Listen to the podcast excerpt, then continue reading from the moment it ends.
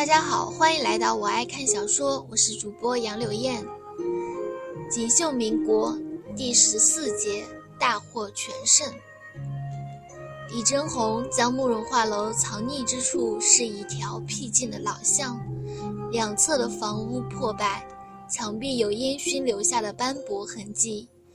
他住的地方是二楼的矮小阁楼，这个季节已经有些燥热。楼下老式的妇女用煤炉烧饭，炊烟阵阵，带着刺鼻的气息。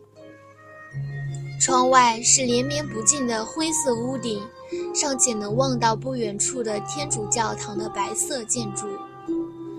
屋子不算干净，水、食物样样齐全。李真红嘱咐他，想要买什么，巷尾有家小店可以买到。除此之外，不要走出这条小巷，然后便走了。一连八天，再也没有回来。这八日，慕容画楼每天都下楼去巷尾的小店买些早点、晚饭，还有当日的报纸。第一天，整个报纸的篇幅都是白云归督军遇死身亡与白夫人失踪的报道，还配有白云归的照片。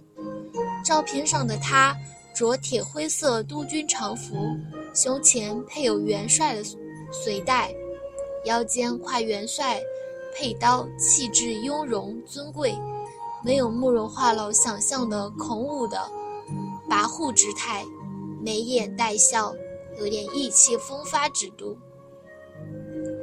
第二天的时候，便报道说西边的霍中林督军进军渝州。然后又说，白云归的军队似乎对霍中林很是拥护，愿意继续在霍督军的麾下效力。报界大骂白云归的副官们无骨气，认贼作父。第三天，海湾码头停泊了不少异常的船只。第四天，白云归的部下突然倒戈，霍中林半夜被囚，霍氏军队溃败出了渝州。东边的张和林部队立马接手进入渝州，却遭到了南边范成树三十万大军的偷袭，在渝州外围的小镇打得天翻地覆。第五天，范成树击败了张和林，进军渝州，占领了白云归的督军府与重要的海湾码头。第六天，海湾停泊的船只越来越多。清晨便有运工将船上的货物搬走，往火车站运去。第七天，白云归突然现身，与张和林里应外合，将范成树及其高级将领斩杀三十几人，范成树溃败西逃。从火车站与码头截获了大量的军火、烟土、医药。还是范成树、霍中林投靠日伪，准备脱离北方政府控制的证据。白云归大获全胜，东北六省不再是南方内，不再是北方内阁的，亦不是南方内阁的，而是白云归的。原本想捉白夫人的，不过是日本商团以及他们拥护的阿部少将，他们有一批军火需要经过渝州。但是白云归照例不放心，他们捉了白夫人，主要是想诱惑白云归谈判，然后在谈判桌上设下埋伏，将他击毙。日本商团需要这批军火，阿部少将需要白云归死。捉白云归的家人不过是计划中最微小的部分。如果白督军不愿意谈判，他们就会将白夫人绑在渝州城墙，羞辱他。然后嫁祸给张和林督军，张和林表面上同意归顺南方内阁，实际上却是北方的忠实拥护者，让张和林与白云归鹬蚌相争，日本商团与阿部少将坐收渔翁之利。可是他们没有想到，计划出其不意的成功了，白云归居然死了。白云归一死，整个渝州便乱了套。假死之名不仅仅一口气认清了敌友，收编了霍中林与范成树的部队，将东南六省纳入白云归的势力范围。假死之名摸清了以往从渝州运出烟土、烟火、医药的秘密通道。计划如果失败，牺牲夫人，他能看清敌友，等到北方挥军南下支援。渝州是兵家重地，北方不可能放弃不管。计划如果成功，牺牲夫人，他能一举将东南六省集于麾下，南方可保一时之平静。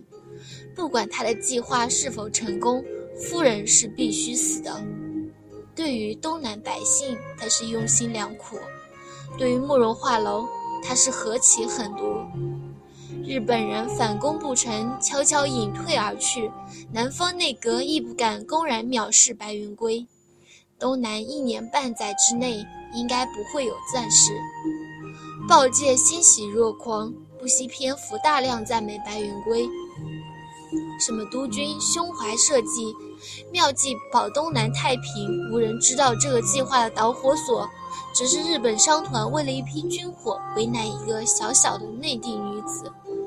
一条小线钓上这么大的鱼儿，白云归心思深远，胆大手狠。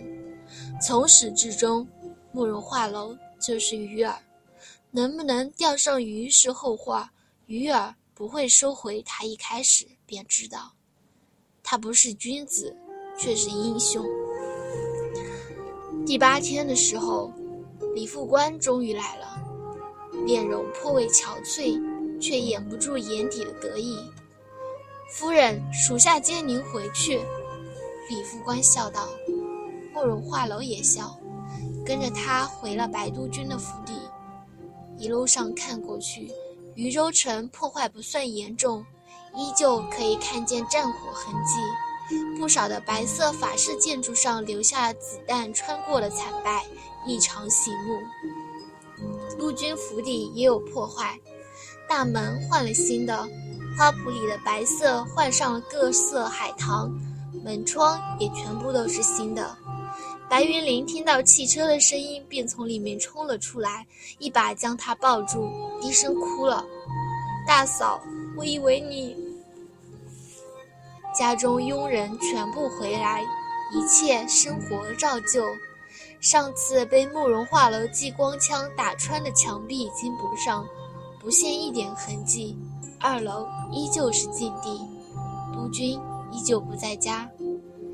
李副官道：“夫人，督军去了前线视察驻地，大约半个月才会回来。”慕容画楼淡淡点头，道：“他知道了。”转眼便是东南的盛夏，颇为炎热。